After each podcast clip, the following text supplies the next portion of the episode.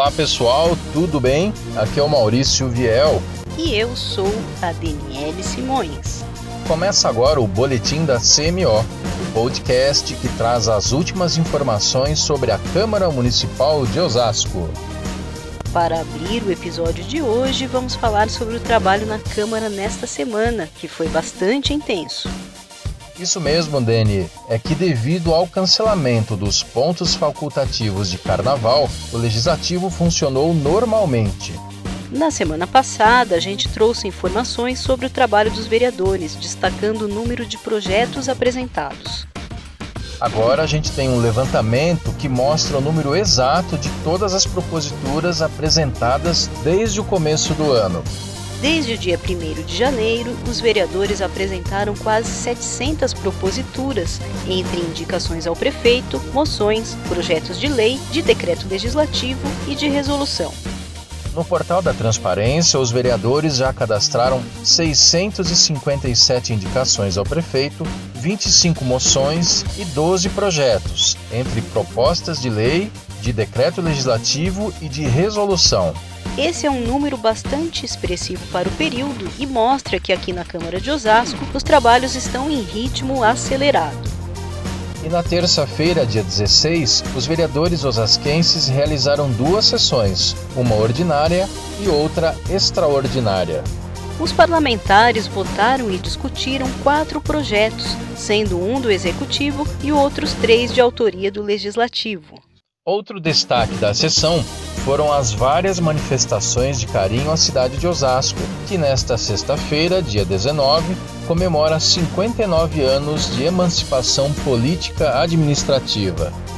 Mais da metade do mês de fevereiro já passou e a Câmara de Osasco está mais do que preparada para chegar a março, mês da mulher, dando exemplo quando o assunto é valorização feminina a Câmara bateu recorde de participação feminina no parlamento, com cinco vereadoras com mandato ativo.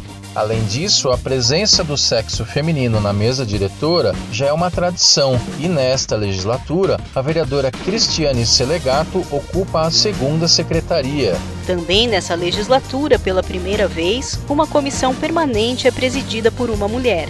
É isso aí. A vereadora Elza Oliveira preside a Comissão de Economia e Finanças.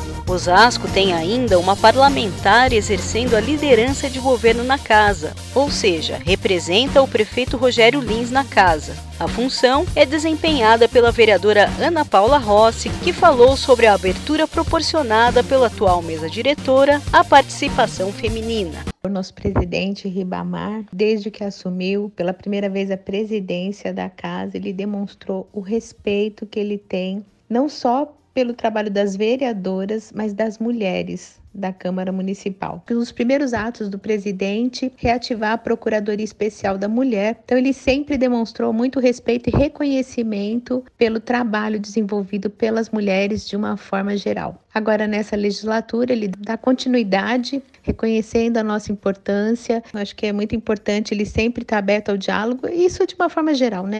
Vale lembrar que, além das vereadoras, a presença feminina em cargos de gestão na Câmara ocupa pelo menos 16 postos de chefia. E agora o assunto é comemoração. Sim, vamos falar sobre o aniversário de 59 anos da emancipação política administrativa de Osasco. A data oficial das comemorações é 19 de fevereiro, sexta-feira, mas aqui no Legislativo as comemorações já começam na quinta-feira à noite, dia 18, com uma sessão solene virtual.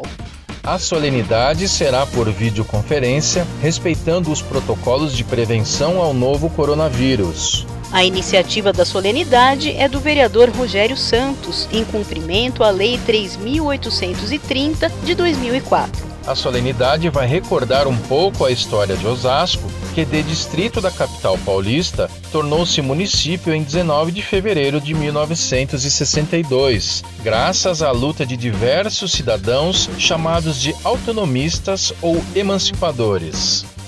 A Ordem dos Emancipadores de Osasco será homenageada durante a sessão e seu presidente, José Geraldo Setter, vai fazer um pronunciamento recordando a história do movimento e da emancipação da cidade, que hoje está entre as mais desenvolvidas do país. No episódio da semana que vem, a gente vai trazer mais detalhes sobre essa solenidade histórica. A população pode acompanhar a transmissão ao vivo dos trabalhos pela TV Câmara Osasco, nos canais 7 da NET e 3 da Megabit Telecom. Acompanhe a transmissão também pelo YouTube, Facebook e no nosso site oficial, no endereço osasco.sp.leg.br. É isso aí, pessoal. Nosso boletim chegou ao fim. Na sexta-feira que vem a gente volta com mais novidades para vocês.